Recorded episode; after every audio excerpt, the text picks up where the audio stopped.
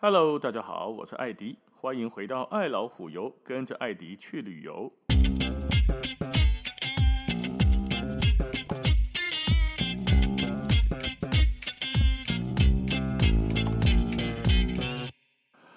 前两集我们讲过纽西兰的一个特产，叫做牛奶，对吧？纯净的牛奶，纽西兰。讲到纽西兰，通常还会再想到一种东西。黑的东西叫做奇异果，对吧？奇异果通常我们一讲到，大家就会想到纽西兰呐、啊，黄金奇异果啦，或者是热销全球的品牌 Zespri，Zespri。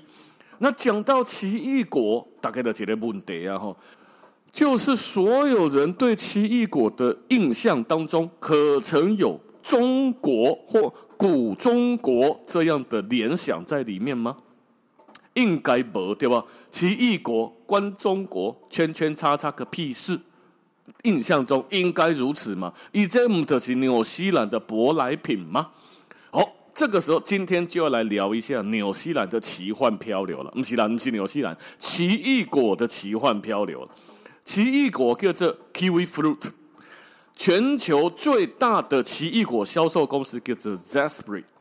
今天我们所以为属于土生土长纽西兰品种的奇异果呢，在上个世纪的纽西兰，对上个世纪纽西兰来说啦，也是不折不扣的外来种。也老祖先不好意思，真的就是来自于中国。关于奇异果哈，你翻开资料可以看到它也叫做什么猕猴桃。猕猴桃现在中国人依然叫它为猕猴桃，而不叫它奇异果哈。现在的中国，那在中国它也叫做什么醋栗？醋的是那个黑醋白醋的醋，栗的糖炒栗子的栗哈。中国醋栗，甚至在它的发源地，朗德公也发源地应该是现在的宜昌，还被叫做杨桃牛阿特啦，羊就是那个牛羊猪哈的那个羊杨桃。最早出现记载其异国的文献是当时呢，是春秋时代的《诗经》。《诗经》应该大家人跟我拢同款哈。这两个字放在一起，我知道它是春秋时代的一个著作，但是它跟它呢真的是没有什么相，没有什么认识的。真正该一无熟悉，只知道呢那个时候的中文字都是什么什么西归去来兮，你乃不去兮哈的的什么兮什么兮的那一种东西。那在《诗经》里面呢，有一个快风喜有长处的这一篇里面，称其异果为长处。嘿，其实哈，这这你哈，告诉我个帕迪的那个我们我们的这个字上面，你就会知道这个字很难念呢。喜有长处，婀娜奇姿，夭之沃沃，乐子之无知。看，公杀小朋友对吧？这里面的喜有长处当中的长处就是杨桃，就是现在讲的奇异果。而到了唐代之后呢，也有一本叫《酉阳杂俎》，里面也描述了奇异果的外形。宋代也有提到这种水果。那现在这个猕猴桃是怎么来的呢？叫做明代有一个人叫做李时珍，有一本书叫做《本草纲目》，对吧？蹲小僵尸，蹲小僵尸，蹲好嘿，对，《本草纲目》这里面就有一段话写着：“其形如梨，其色如桃，而猕猴喜食。”诸故有诸名啊，给他念的做拍点没有对吧？所以因为猕猴喜欢吃，大家就把它叫做猕猴桃，有一点像令狐冲六师弟些上面猴子酒啊，是猴儿酒一样。猴子喜欢酿酒哈，那个酒就叫猴儿酒。猴子喜欢吃这种梨子，这种桃，它就叫猕猴桃啊。所以这个猕猴桃，你那个迭代完哈，跟大家说，猕猴桃这种东西在台湾可能大家对它并不熟悉啊。但是讲到奇异果，大家就耳熟能详了吗？奇异果这个名字很明显就是从它的洋名哦，Kiwi Fruit 里面直接翻译过来的。所以刚刚在讲啊，纽西兰奇异果公司 Zespri 的强力行销放送之下，足这足这人都认为奇异果原原产纽西兰，但事实上台湾土生土长也有种这种奇异果，分布的范围从基隆到屏东，通通都有呢。对台湾桃到台湾尾，都有奇异果的足迹存在哦。你的除除了台湾之外啊，中国刚刚讲嘛，是它的原生地区。按照现在的分类，全世界总共有五十四种。所以奇异果我们只跟它起种两哦，然后一般都讲冷种嘛，一种绿色，一种黄金色，对吧？那不是，它有五十多种。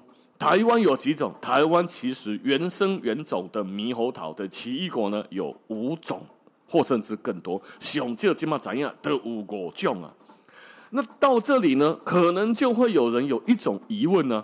那既然它是中国，他妈的春秋时代就有，孔子可能都吃过哦。那么这种东西为什么会从猕猴桃变成纽西兰的奇异果呢？喜欢做烂点米给他变白狼哎。哦，以前火药变人家的也就算了，连他妈的水果都变人家的，哦，怎么变变怎么变的呢？这个故事啊，要从西元一九零四年开始讲起了。在那一年，有一位女教师，纽西兰来的女教师，叫做伊莎贝尔·弗拉瑟。伊莎贝尔教师呢，在中国湖北的宜昌市苏格兰教堂里面从事传教工作的妹妹，记得叫 Katie。所以不是这个老师，是老师一妹妹叫做 Katie，从她的手上获得了一袋猕猴桃的种子。把这一袋种子带回了纽西兰，辗辗转的交给当地的一个叫做 Alexander 的商人手上。这一个商人呢，就把这袋种子种成了树苗。所以是他在有一个老师对于从事传教的妹妹丘里特掉诶种子，炸灯一定要交给了一个商人 Alexander，把它种起来的。那种起来之后呢，陆陆续续当中就培养出了许多优良的品种啊，所以使得纽西兰在栽种猕猴桃的面积不断的扩大，而当地的果农为了提高提高出口的竞争力，在两千年的时候成立了共同成立了 Zespri 公司，而且从那个时候开始开创了纽西兰的猕猴桃出口产业。那么猕猴桃在那个时候的英文哦，也不叫做 kiwi fruit，那个时候英文就像那个时候那个时候的名字叫做峨眉，嘿，峨峨眉不是灭绝师太黑的峨眉哦，它是 Canada Goose 那个 goose 鹅大鹅吃的鸡鸭鹅的鹅，梅是草莓的莓，峨眉，而且还不叫做峨眉，它叫做中国峨眉 Chinese gooseberry。你起码可以查 Google 还查得到，真有这种酶叫做峨眉哦，所以不是灭绝师太一类啦。那么这个 Chinese gooseberry 呢，它把它种得很好了之后，就开始要把它推销出去国外啊，要出口啊。可是往纽西兰 New Zealand 所大力出口的一种水果叫做 Chinese gooseberry，又难念又名称很长。很烦呐、啊，这个不能当成我们自己的东西啊！哎，名的下这 Chinese 的掏钱啊，对吧？所以要把它改个名字。后来就有人发现了，诶，这个玩意儿跟当地有一种特殊的鸟类，就是只有纽西兰有的鸟，叫做 Kiwi bird，就是奇异鸟啊。那它毛茸茸跟圆滚滚的形，跟这个鸟有点像，于是就把这种猕猴桃叫做上，叫做 Kiwi fruit。一种蕉啊，叫做 kiwi，这种水果也叫 kiwi，其实一个 kiwi bird，一个叫 kiwi fruit，啊呢，所以峨眉就不见了，哦，Chinese gooseberry 这个名称就不再用了，以后所有开始出口，通通叫做 kiwi fruit，所以后来大家才会把它变成叫做上奇异果。那在台湾也有啊，刚刚说从基隆到屏东都有在种嘛，只是没有很大面积的推广它。是啊，因为拍杯哦，因为种别的对果农来说更有经济效益。那么现在在种植最多的依然在桃园跟新竹的山区里面，而且啊，哦，公斤讲 gooseberry 这个这猕猴桃这个呢，在台湾土生土长的猕猴桃啊。五十多种，五十多种里面只有五种到六种有活下来，生的还不错。因为可能也是因为这里的梅雨季啦，或者是这里的水土环境啊，造成它不是那么热门。可是有一个好处，实际上呢，我们所有的奇异果或猕猴桃这种东西，在长途的运输下，都必须要在它大概七到八分熟的时候就摘采下来。把它运到这里来之后，从比如说纽西兰要运到这里，它就采下来再运过来啊，所以它不是在风味最佳的时候摘采下来的，七分熟就采了，运过来之后大概会熟哦，所以呢，在整个运送过程当中，让这种水果不是在最佳成熟度的时候被采下来。那假设如果在台湾本土土生土长的奇异果猕猴桃的不见的问题哦。所以，假设你下次碰到的有果农在说这奇异果是台湾土生土长的，那么不妨你可以买一颗来试试看。除了支持本地果农之外呢，你可能可以吃到最佳风味时摘采下来的奇异果。啊，大概怎样哈？奇异果的好处有很多，这个就不用讲了。Google 上面一大堆维他命的什么是最最强的，什么什么含量是最多的哦。可是呢，你知道吗？奇异果的吃法。五郎公给嘎酱，五郎公削皮之后切块。有些水果是可以连皮吃的，大概这样不？奇异果是不是？是。有些水果连皮不能吃或很难吃，比如说香蕉。你有不？你五郎看过人假给你是连皮吃的吗？他妈的，连猴子都会剥皮，对不对？凤梨可以连皮吃吗？看你脚我看。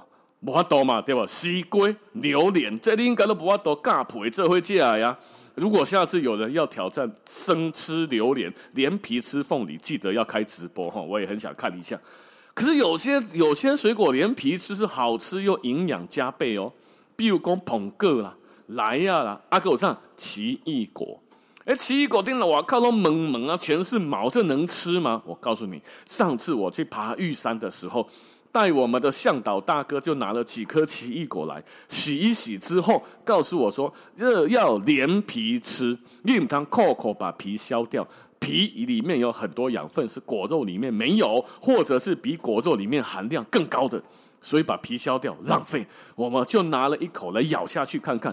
诶，我跟你讲，奇异果让在寄来时阵吼，我当时还感觉生生涩涩。虽然很甜，但是甜中带着一点酸涩感。如果你连皮吃，刚好中和掉，非常好吃的口感。